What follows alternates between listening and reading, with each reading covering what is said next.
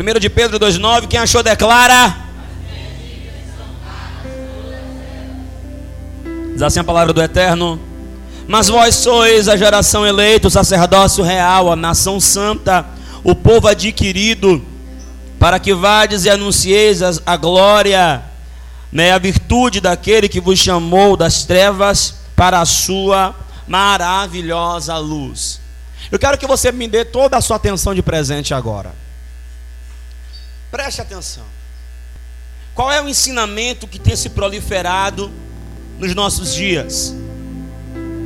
O ensinamento é que nós somos chamados do mundo, e o mundo, no caso, seria uma tipologia do, do Egito. Nós éramos escravos, fomos arrancados do Egito e estamos indo para Canaã, que seria a terra prometida. E nesse interlúdio, nesse inteirinho, existe um hiato chamado deserto.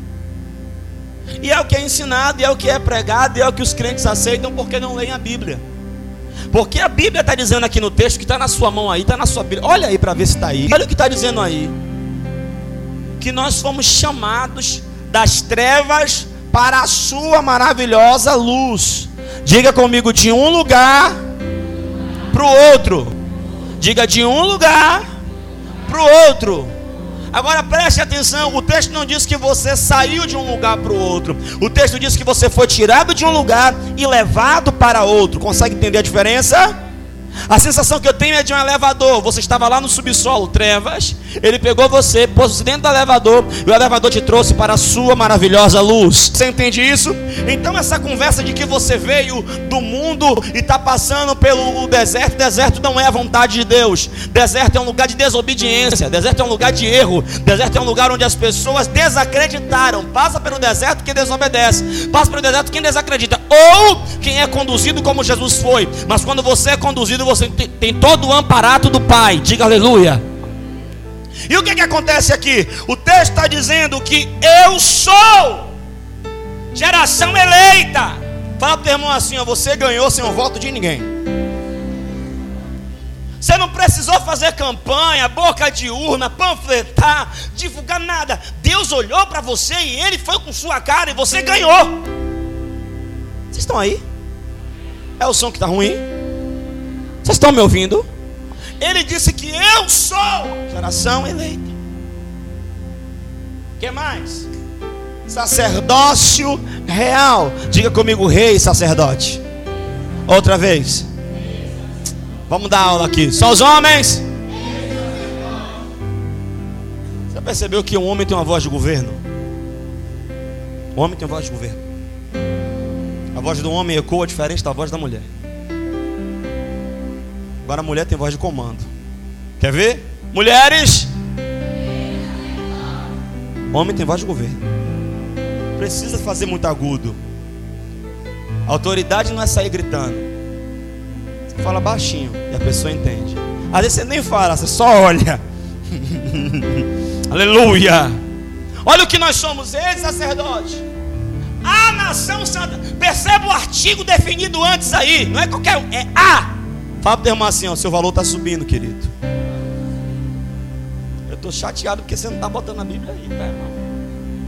Irmão, de jeito, irmão. Eu sou pastor, eu não entendo isso não. Te vira. Aleluia! Irmão, em nome de Jesus, irmão, ajuda o pregador. Hoje é meu aniversário, ajuda o pregador. Amém. A nação santa, o povo escolhido, adquirido. Para quê? Para que todo esse investimento?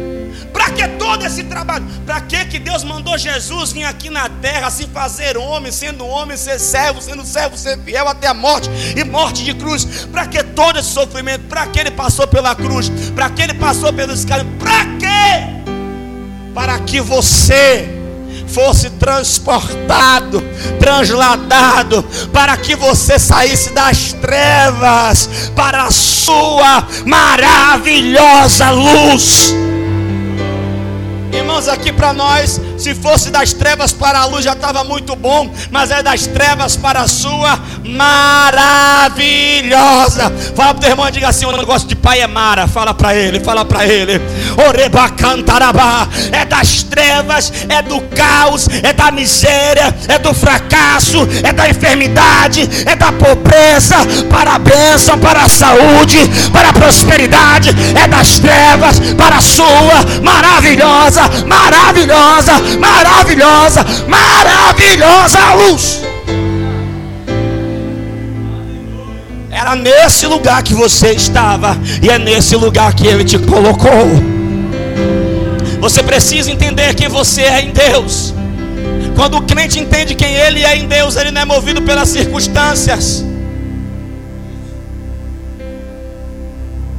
O nosso problema não é situação, o nosso problema é posição. Quando eu entendo a posição em que eu estou, eu não sou abalado pela situação em que eu estou passando. Anota isso. Eu entendo a minha posição. Quem eu sou? Filho. Sabe, aqui no Brasil existe um jargão ridículo que as pessoas têm mania de falar assim, ó. Você sabe com quem você está falando? Não é? Aí a pessoa dá carteirada, né? Pois bem, você tem que entender, você tem que chegar nas regiões celestes, você tem que dizer para o céu, para a terra e para o inferno entender.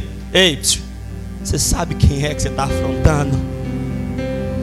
Porque, irmão, o problema não é você, o problema é tudo que está por detrás de você. Porque quem mexe com você está mexendo com, com o céu inteiro.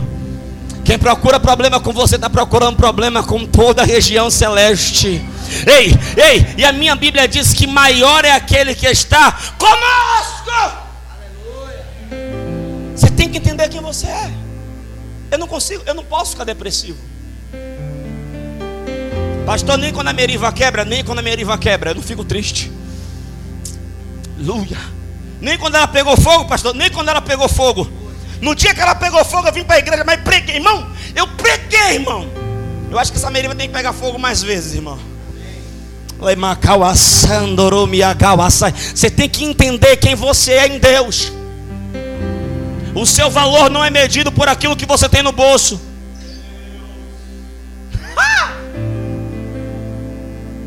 Eu sou geração eleita. Vamos mais longe, vamos mais longe. Vamos mais longe. Irmão, o meu lugar é a direita do Pai. Pelo menos é isso que João 14, versículo 2 ensina. O meu lugar em Cristo é conforme diz Efésios 1, versículo 3. Ele já me abençoou. Fala para o irmão assim: ó, você já é abençoado. Diga todinho, mas todo, todo. Eu não preciso fazer campanha para ser abençoado. Eu já sou abençoado. Na verdade, na verdade, só para causar, eu sou a própria bênção.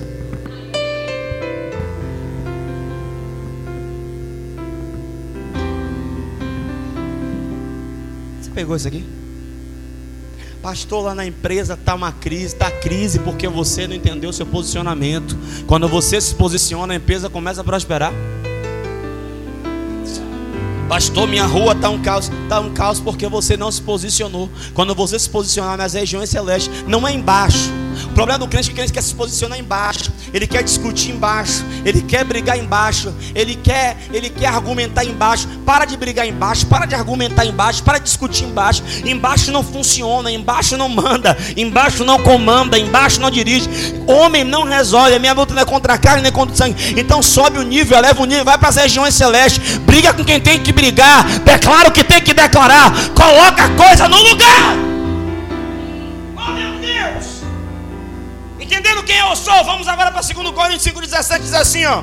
Portanto, agora, quem está em Cristo, uma nova criatura é. As coisas velhas já passaram, e eis que tudo se fez novo. Você percebeu o tempo verbal daquilo que eu acabei de falar? Agora. Alô? Agora. Agora! Irmão, engraçado, esse dia 17 de agosto é um dia bendito, né, irmão? Em pleno mês de agosto, um dia que nasce com um sol lindo, né? Uma temperatura agradável, um dia maravilhoso. Saindo para vir para a igreja agora, uma lua cheia, bonita. Até a seleção brasileira funcionou hoje, irmão. Aleluia. Que dia abençoado, aleluia. Até a seleção funcionou. Estava orando para botar mais um para vencer o trauma lá, para receber uma cura interior ali. O tra... trauma da Alemanha. Segundo Pedro, vai. Irmão, oh, segundo Coríntios 5, 17, desculpa. Irmão, eu tenho que entender meu lugar em Deus. Ah, Deus é comigo quando está fazendo o sol e quando fica nublado. Deus é comigo quando tudo dá certo, quando tudo dá errado. Oh, Deus é comigo. Não, independente da circunstância. Diga comigo, a circunstância não muda quem eu sou. Diga agora quem eu sou. Muda as circunstâncias. Quem recebe essa verdade. Eu não gosto dessa tradução, mas tudo bem. Vamos lá, é o que tem para hoje. Pelo que se alguém está em Cristo, alguém está em Cristo aqui? Meu Deus, é. alguém está em Cristo aqui hoje? Nova criatura. Essa palavra no grego nova criatura, ela dá a ideia de uma nova espécie.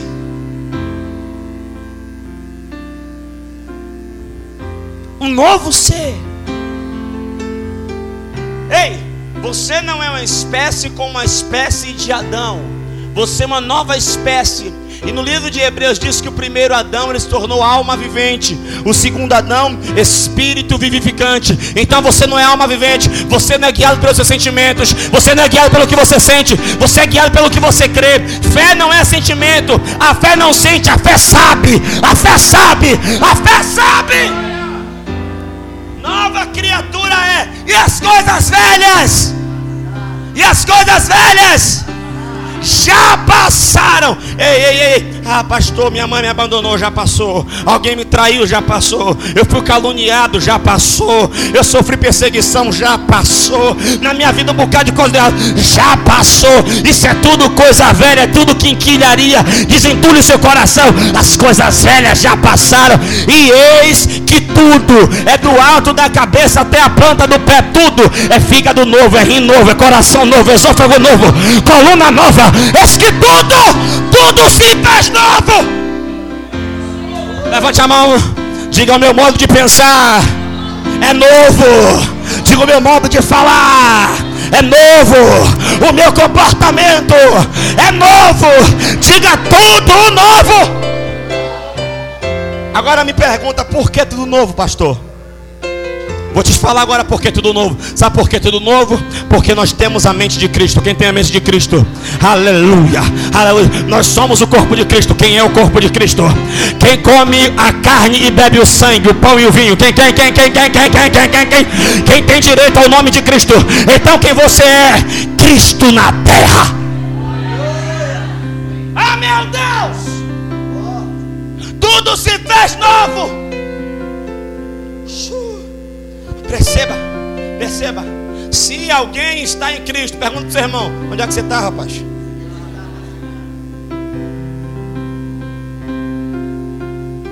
Fala para o teu irmão assim, ó, amado, entenda, Cristo não é apenas uma pessoa. Diga, Cristo é um lugar. E quem está nesse lugar reina em vida.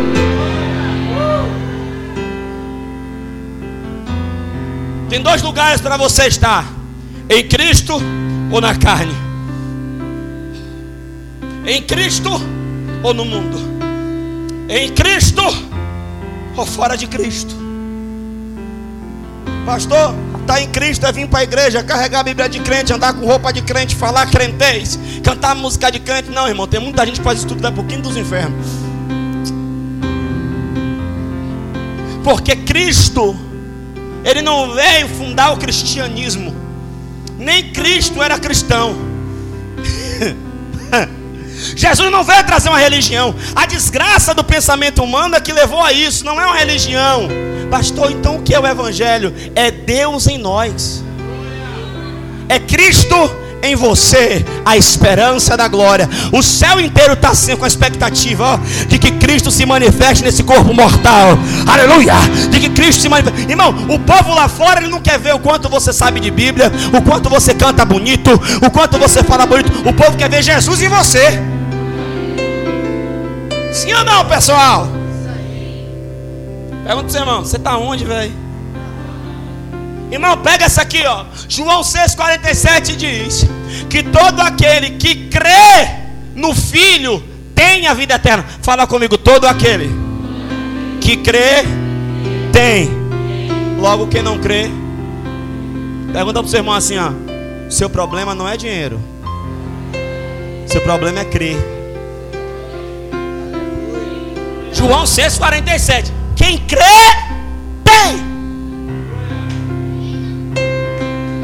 Provérbios 23, 7. Como você imaginou na sua alma, assim é.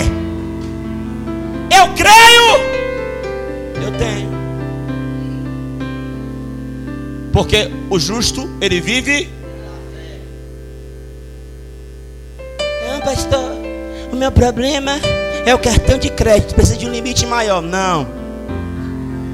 Meu problema é que meu marido não está me dando uma verba. Meu marido tem que me dar mais dinheiro, mas não é não mesmo. Pastor, meu problema é que meu salário não dá para nada. Ainda chama o salário de merreca. Para com isso. Seu salário é abençoado, seu dinheiro é abençoado, amém? Então qual é o seu, seu problema? Falta de fé, amado. Fala comigo, quem crê, tem. Quer ver ele provar isso na prática? Quantas coisas você fez sem dinheiro?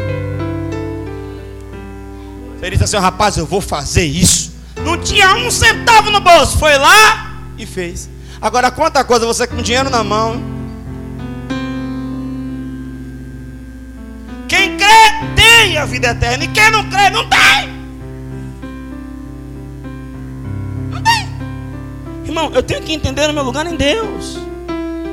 Eu tenho que entender que Jesus ele veio com um propósito. Ele veio, João 10, 10, olha o que ele diz. Jesus está falando aqui, ó, na, aqui não, quer dizer, aqui também, na verdade. Mas eu estou citando o que ele disse antes, aleluia. Baguncei tudo agora, não foi, irmão? Mas entenda aí, aleluia, glória. Ele diz em João 10, 10: O ladrão ele vem para matar, roubar e destruir. Mas eu vim, disse Jesus: Olha para que foi que ele veio. Eu vim para que você tivesse vida. Ou seja, então fora dele você não tem vida. Eu acho interessante como você vai falar de Jesus para as pessoas. E as pessoas dizem: Não, minha vida está boa. Irmão, sem Jesus não tem vida. Não, pastor, não. Não é vivência? Não, é sobrevivência.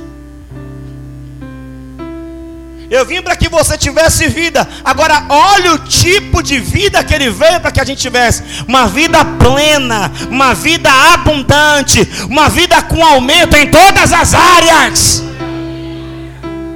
Uh! Foi para isso que ele veio? É. Foi para isso que ele me salvou? Isso. Foi para isso que ele me transportou? É. Foi para esse lugar que ele te levou. Eu tenho que entender, irmão, quem está em Cristo. Onde é que eu estou em Cristo? É nesse lugar? É. E nesse lugar, pastor, eu faço o quê? Primeiro João, abre aí. Bora ver o que a gente faz nesse lugar. Primeiro João. Vamos lá. Aleluia.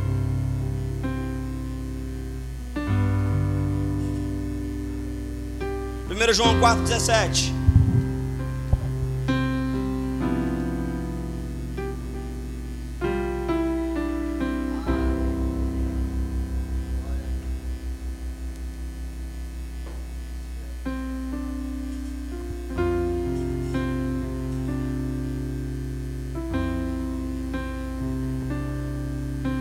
Amém.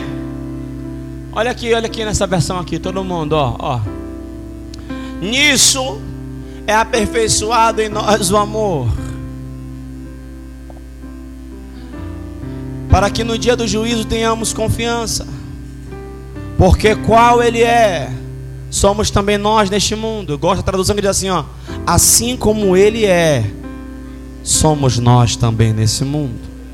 A King James diz assim: Olhe para mim, vamos explicar esse versículo. Eu gosto desse versículo porque cada parte dele ele me inspira. Nisso é aperfeiçoado em nós o amor, irmão. O amor de Deus é aperfeiçoado em nós. Eu acho que hoje eu amo mais do que há 16 anos atrás. Quando eu aceitei a Jesus, eu acho que eu amo mais hoje. Porque o amor ele foi aperfeiçoado. O amor ele vem sendo aperfeiçoado. Por quê? Porque Deus ele é amor. Essa é a essência de Deus. E todo aquele que é nascido de Deus ama. A Bíblia diz em Romanos 8, versículo 5, que o amor de Deus é derramado em nossos corações pelo Espírito Santo. Entenda isso. E o texto está dizendo que o amor de Deus ele é aperfeiçoado em nossos corações. Em que nisso? Nisso o quê? Você vai entender no que, que é. Mas antes ele fala, para que no dia do juízo tenhamos confiança. Irmão, Joel fala que, em Joel 2, 28, e há de ser que derramarei do meu espírito sobre toda a carne, vossos filhos e vossas filhas profetizarão, os jovens terão visões, os velhos terão sonhos, e então virá o grande e terrível dia do Senhor. O dia do Senhor será grande e terrível, porque vai ser grande para aqueles que estão esperando, e terrível para aqueles que não estão esperando. Para aqueles que estão orando, Maranata, vem Senhor Jesus, que creem na vinda do Cristo, que creem que o céu se abrirá, que creem que a trombeta soará, que creem que serão arrebatados dessa terra. Para esse, esse dia vai ser um dia grande, majestoso, mas para aqueles que não esperam, vai ser um dia terrível. E a Bíblia está dizendo que nós não vamos ter medo do dia do juízo. Irmão, crente que é crente de verdade em Cristo Jesus, ele não tem medo da morte. Morrer agora, se eu morrer agora, é lucro. E se eu viver é Cristo. Não tem tempo ruim. Paulo ainda tira onda. Paulo mostra quem é que está no controle da vida dele. Ele. Ele diz: Em tudo eu estou em aperto. Porque se eu parto pelo Senhor é bom. Mas se eu fico também é proveitoso. Mas, por amor de vós, ficarei um pouco mais ainda. Paulo está dizendo assim: ó, quem diz o dia que eu vou sair dessa terra não é o homem, não é o imperador, não é o governador, não é a doença, não é a idade. Quem diz o dia que eu vou sair dessa terra sou eu. Ah. o cara disse: Eu estou em aperto. Eu não sei se eu vou ou se fico. Que está decidindo? Ele não disse: Se Deus quiser que eu vá ou se for da vontade de Deus que eu fique. Ele diz: Não, eu não sei se vou, se fico. Para mim, as duas coisas é proveitosa.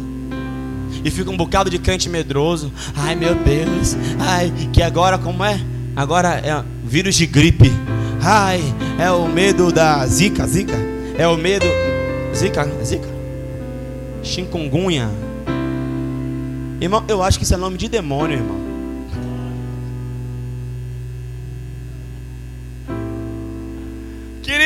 Queridos, olha que confiança. Nós temos, irmão, eu não estou nem aí.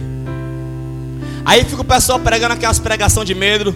Ah, porque no dia do juízo final você vai comparecer diante do trono branco e Deus vai julgar as suas obras. Irmão, as minhas obras são as obras de Efésios 2:10, as boas obras que o Pai já preparou para que eu ande nelas.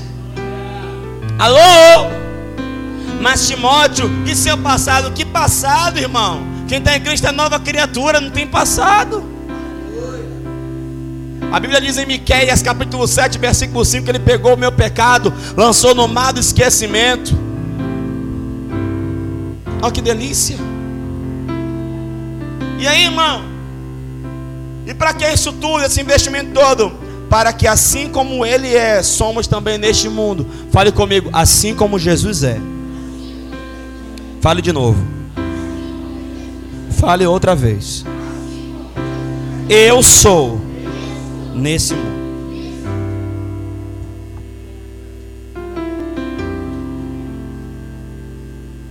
Vale uma reflexão agora. Eu não estou dizendo como Jesus foi. é assim como ele.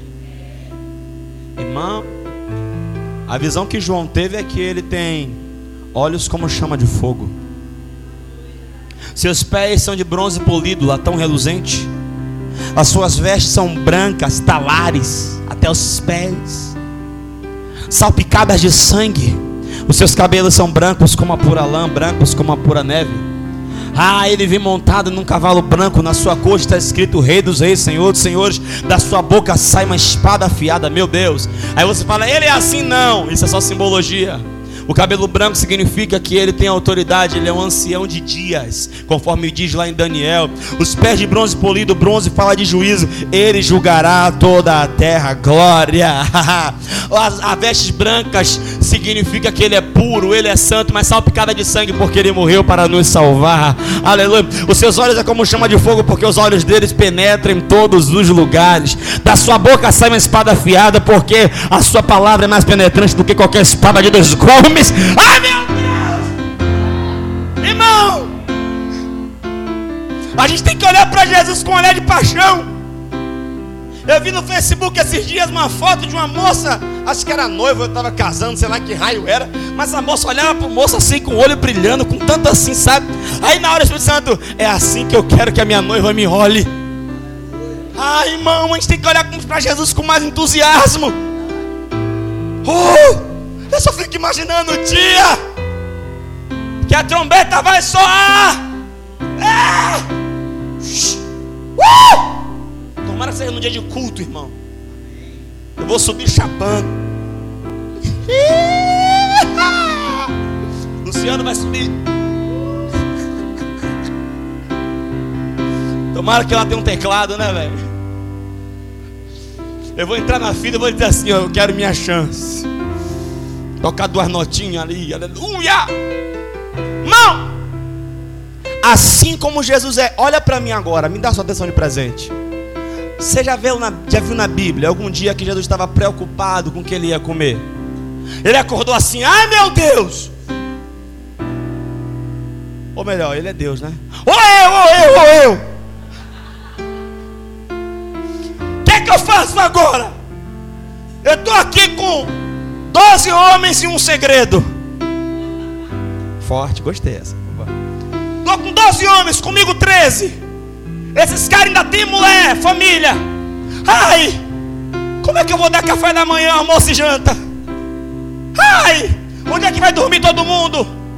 Irmão, ele estava tranquilo, descansado. E ele chegou para o discípulo e deu a forma: o seguinte é esse basta para cada dia o seu mal. Deixa eu te falar. Você já viu por acaso algum passarinho carregando um saco de cimento, carregando um milheiro de bloco, dizendo assim, ó, eu tô no corre. É assim que os irmãos falam agora, eu tô na correria. Né? Não. E Deus alimenta os passarinhos. Alimenta ou não alimenta? Já viu algum passarinho cair duro com as patinhas para cima porque estava com fome? Como? E os lírios do campo? Nem Salomão em toda a sua glória se vestiu tão bem. Assim também o vosso Pai Celestial cuidará de vós. Jesus entendia o lugar dele de filho. Irmão, eu tenho que entender que assim como ele é, eu vou andar também. Como é que Jesus andava? Jesus andava em autoridade. Jesus ele andava em autoridade. Ele não tinha uma roupa diferente para destacar ele dos demais. Ele não tinha. Não, ele era tão parecido com os discípulos que Judas teve que vir trair. Ó, vou dar um sinal de que é ele, porque ele, ele se veste igual, fala igual, não tem diferença. Agora tem um porém, quando ele abre a boca, quando ele fala, ah, irmão, eu tenho que andar como Jesus andou. Mas sabe qual é o problema dos crentes? Vocês andam em medo. Vocês vêm na igreja, cantam as grandezas de Deus, mas sai daqui, guardam a Bíblia e esquece de tudo que cantaram, de tudo que falaram, de tudo que ouviram. Irmão, eu tenho que andar 24 horas crendo. Eu tenho que andar 24 horas declarando: hoje o dia vai ser bom, hoje Deus já operou, as coisas já deram certo, vai fluir tudo, vai dar tudo bem. E se Deus está no controle, até o que der errado, vai, vai errado para me ajudar. Vai dar certo no final. Aleluia. Romanos 8, 28. Todas as coisas contribuem contribuem, cooperam, concorrem para o bem daqueles que amam a Deus, que foram chamados segundo o seu decreto. Entenda seu lugar em Deus. Pastor, você está pregando uma vida triunfalista. Não, eu estou pregando uma vida em Cristo. Irmão, nós somos o único povo da face da terra que entramos em qualquer problema sabendo é o resultado final. Mais do que vencedores. Eu acho que entrei na igreja errada hoje aqui. Vocês estão aí? Você é uma nova criatura.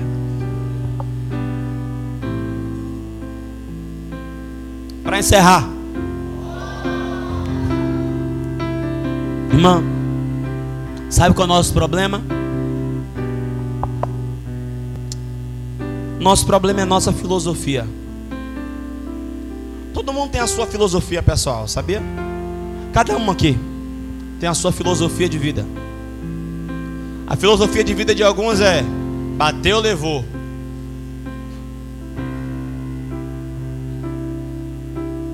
A filosofia de vida de outros é faça tudo, mas não pise no meu calo.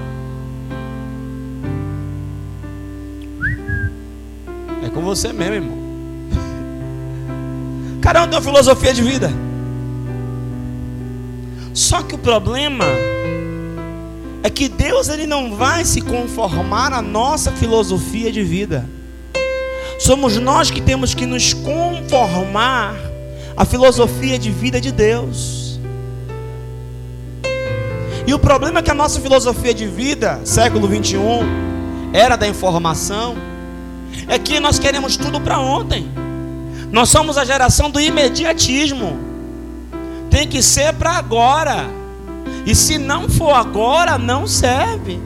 Como é que nós somos? Nós ligamos, acessamos a internet, abrimos um vídeo. Se o vídeo ele for fazer, né, buferizar, na verdade encher, não presta, vídeo ruim. Hoje em dia já foi comprovado pelo YouTube que um vídeo para ter sucesso, ele não pode ter mais de 10 minutos. Porque senão as pessoas não assistem. Senão as pessoas não ouvem, não veem. E eu sou da época que a gente botava uma fita VHS para ouvir uma pregação de duas horas. Ainda tinha que rebobinar no final. Lembra antigamente? Se entregasse a fita sem rebobinar, pagava um real na locadora. Júnior e Sofia não sabem nem o que é isso. Então, querido. Então, irmão. O que, que acontece? Nós estamos a, a era do imediatismo. É, é, é, o macarrão de dois minutos, bota lá, né? Dois minutos, miojo. Faz a propaganda aqui. É um minuto. Um minuto. A gente chega no McDonald's, pega uma fila. Se demorar cinco minutos da guerra, meu irmão, dá, um dia desse eu vi um, um quebra-pau no, no, no, no BK. Tá demorando demais! Meu amigo, uma guerra. Por quê? Cinco minutos. Então essa geração é imediatista por natureza. E elas querem que Deus se conforme à sua filosofia. Deus ele quer que você se conforme à filosofia dele. Ele quer que você mude o seu modo de pensar. E como é que eu mudo meu pensamento, pastor? Pela palavra. E não vos conformeis com este mundo, nem com o que nele há, mas transformai-vos pela renovação do vosso entendimento. É aqui, aqui. E quando você transforma o cabeção, você experimenta qual é a boa, agradável e perfeita vontade de Deus. Por que, que as pessoas têm problema de se converter? Porque elas querem até Deus, elas querem até Jesus, mas elas querem Jesus dentro da sua filosofia de vida. Jesus não vai se enquadrar na sua filosofia, é você que tem que se enquadrar na filosofia dele. Não, eu quero Jesus, mas eu quero continuar tendo três namorados. eu quero Jesus, mas eu quero ter. Eu quero ter duas namoradas e mais três na lista de espera no, no WhatsApp.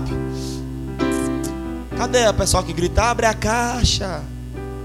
O pessoal do Abre a Caixa tinha que vir hoje.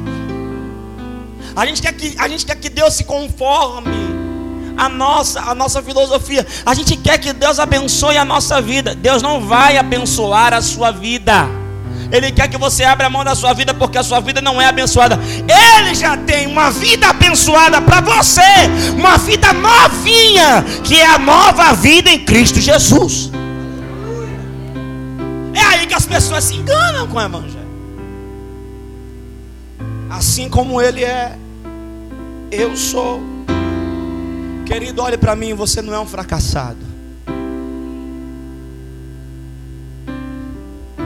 Está diante de vocês aqui um projeto que estava fadado a dar errado. Eu estava fadado a dar errado. Eu tinha tudo para dar errado. E aí, pastor? Eu tenho cara de erro, irmão. Aleluia. Sabe o que foi que me salvou? Essa palavra está na sua mão. Né? Esse negócio mudou meu modo de pensar, mudou minha mente, mudou meu cabeção. Eu acreditava que eu ia morrer e ia voltar como barata.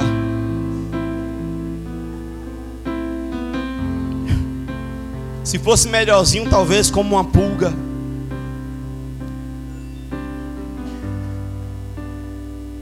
Eu acreditava no karma, em tanta coisa. Até que um dia eu li na Bíblia: a um homem está ordenado morrer uma só vez, e depois da morte segue-se o juízo. Aí eu falei: Ah, eu só tenho uma vida. Uma única vida, então eu vou aproveitar essa vida. Eu vou viver essa vida do jeito que o Criador da vida ele otorgou que eu vivesse, do jeito que ele pensou. Porque Deus, quando ele criou a vida, ele pensou de um jeito de viver, e o jeito de viver de Deus é o melhor jeito. Não é muito legal você dormir, melhor deitar, botar a cabeça no travesseiro e não ter problema com a consciência.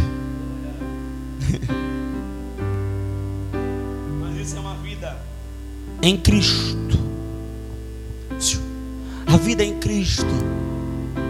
Ela é muito mais do que uma vida religiosa. Jesus não é religião, porque se fosse já tinha pulado fora. Religião é uma desgraça. Eu odeio religião. Ela não ajunta, ela segrega, ela divide, ela separa. Cristo não, Cristo une. Grego, bárbaro, cita, judeu, homem, mulher, em Cristo não tem diferença nem distinção. Agora você tem que entrar nesse lugar em Deus. Ei, me permita lhe dizer uma coisa. Sabe qual é o problema de muito crente? Você vai entender agora. Sabe quando você vem da rua com o corpo bastante quente, e você entra num lugar que tem ar condicionado, primeira coisa que acontece é um choque térmico, né? Pum. Né? Aí leva um tempo ainda, o seu corpo ainda está quente, até o seu corpo se adequar à temperatura do ambiente. Correto? Isso leva um tempo. Quando o seu corpo se adequa, você, ó, oh, que maravilha, ó. Oh. E quando você tem que sair, é o mesmo choque. Tum. Tem gente que está em Cristo, um ar-condicionado. Só que ele quer entrar e sair, entrar e sair, entrar e sair, entrar e sair, entrar e sair, entrar e sair, entrar e sair. E qual é o problema, pastor? Ele nunca desfruta de tudo que Cristo tem para oferecer. Adianta você dizer, eu creio, Senhor, que a minha família está entregue nas tuas mãos. Eu creio profeticamente em Atos 16, 31. Creio no Senhor Jesus será salvo tu e tua casa. Eu creio na salvação dos meus. Eu creio que assim como Josué falou, também falarei. Eu e minha casa serviremos ao Senhor agora. E daqui a pouco, no primeiro problema, você dizer, ah, nada acontece, ninguém converte, nada muda. Ei, volta para o lugar, volta para Cristo. Vocês estão aí? Não adianta nada você estar tá aqui agora dizendo, ah, que palavra. Assim como ele é, eu também sou, estou cheio de fé. Eu sou uma nova criatura, uma geração eleita, um sacerdócio real. Eu fui transportado. Esse é meu lugar em Deus. Amém, amém, aleluia. E no meio do caminho, no primeira notícia contrária, você mudar o seu posicionamento. Sabe, irmãos, nesses últimos dias tem uma palavra que tem soado muito forte no meu coração. O rei Nabucodonosor, rei de Babilônia, que tinha tomado o povo de Israel cativo e levado para Babilônia, ele teve um sonho e ele ergueu uma estátua conforme o seu sonho. E ele botou num lugar público e mandou que todo mundo, quando tocasse a música, todo mundo se prostrasse e adorasse aquela estátua. E quem não o fizesse, padeceria a pena de morte. Três jovens: Misael, Azarias e Ananias. Sadraque, Mesaque e Abednego. Eles disseram: Nós não vamos nos prostrar, não. Porque nós acreditamos na palavra do Senhor. E a palavra do Senhor diz: Só o Senhor teu Deus adorarás, e só a Ele prestarás culto. Esses três jovens não se prostraram, aí os caras pegaram ele, né? Levaram diante do rei, e o rei disse: Eles não vão se prostrar, não. Ele disse: Não. O rei, fique sabendo de uma coisa: eu vou matar vocês, e o seu Deus não vai poder fazer nada.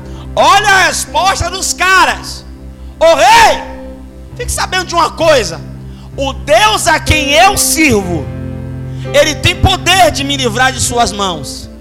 Mas ainda que ele não me livre, eu não me dobro. A música tocou, eles não se dobraram. E aí, pastor, veio um vento do céu, veio um fogo, veio, não veio nada, irmão. Que veio foi os, os, os segurança lá do rei, pegaram eles jogaram na fornalha, aquecida sete vezes. E aí, pastor, na fornalha apareceu o quarto homem, semelhante ao filho dos deuses. Eu quero que você entenda uma coisa, pastor. Deus tem poder de mudar. Não, Deus tem poder de mudar agora.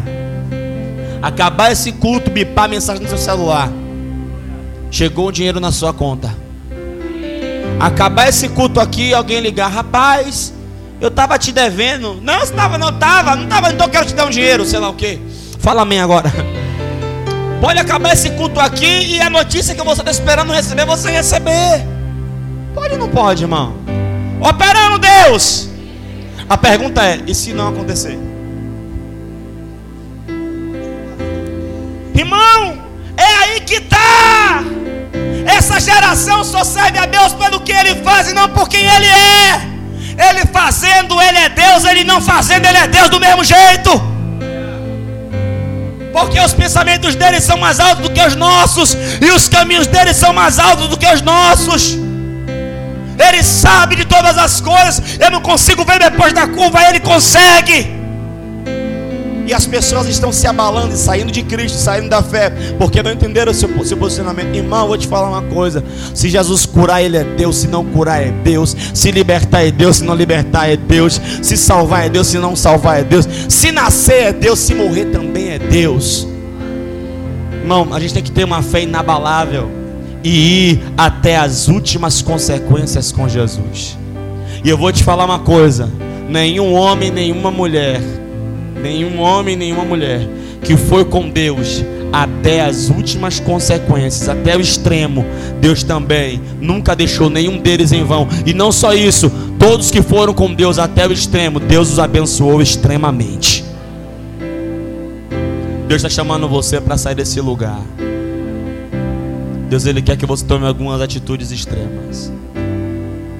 Deus ele quer que você saia daqui hoje dizendo assim, ó, foi até hoje.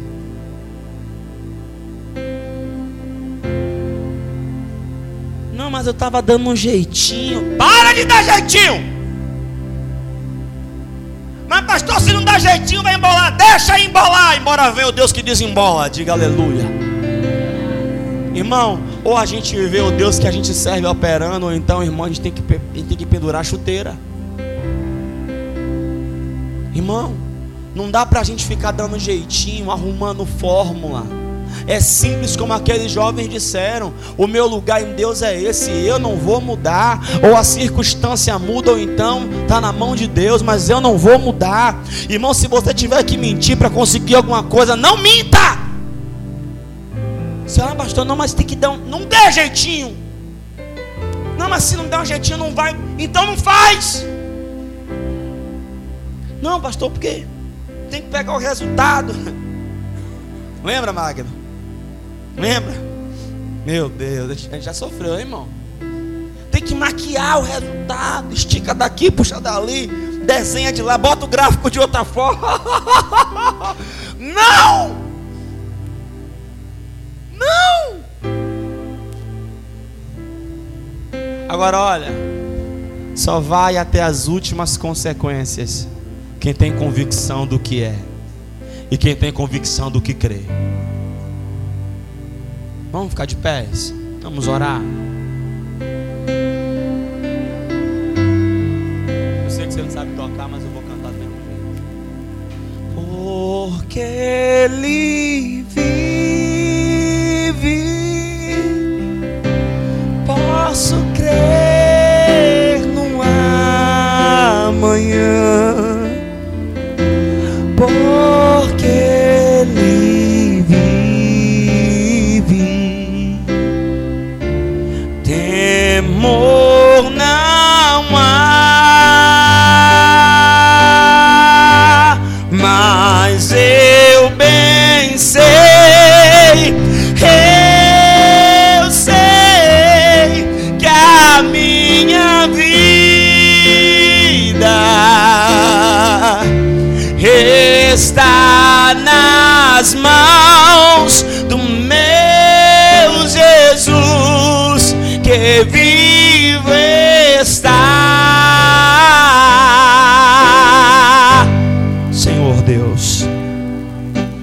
eu oro juntamente com os teus filhos.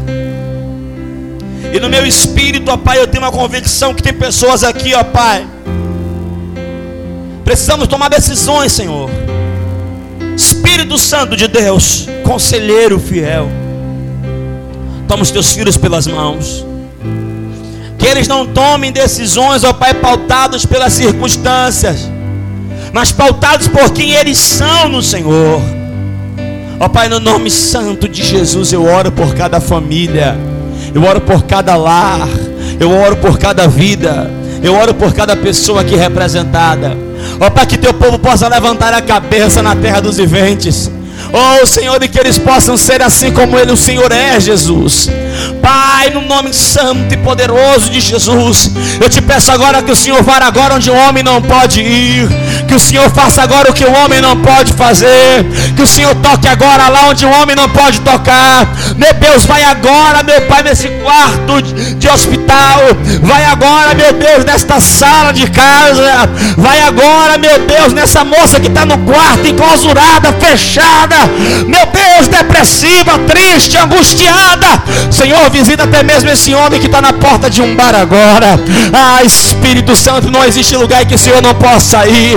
Oh, Pai, nós como igreja agora nós apresentamos as nossas vidas, as nossas famílias. Te pedimos, ó Deus, que o teu poder venha de uma forma ímpar, sobrenatural e singular, porque assim como Cristo é, nós somos. E Cristo ele deu voz, ele deu, meu Pai, comando aos ventos, ele deu comando ao ar, ele comandou, ele decretou, ele falou a figueira que morresse. Nós cremos no poder da palavra, e pelo poder da palavra agora nós liberamos o teu sangue, aspergimos o teu sangue sobre nossas casas, vidas, famílias. Pai, eu abençoo o teu povo. Eu abençoo, Pai, cada pessoa aqui. Que essa palavra, meu Senhor, ela ache abrigo nos nossos corações. Que caia em uma terra fértil. Que produza 30, 60 e a 100 por um. E nós viveremos o fruto dessa palavra. No nome santo e poderoso de Jesus. E a noiva diz: Vamos aplaudir o Cordeiro, porque ele é muito bom.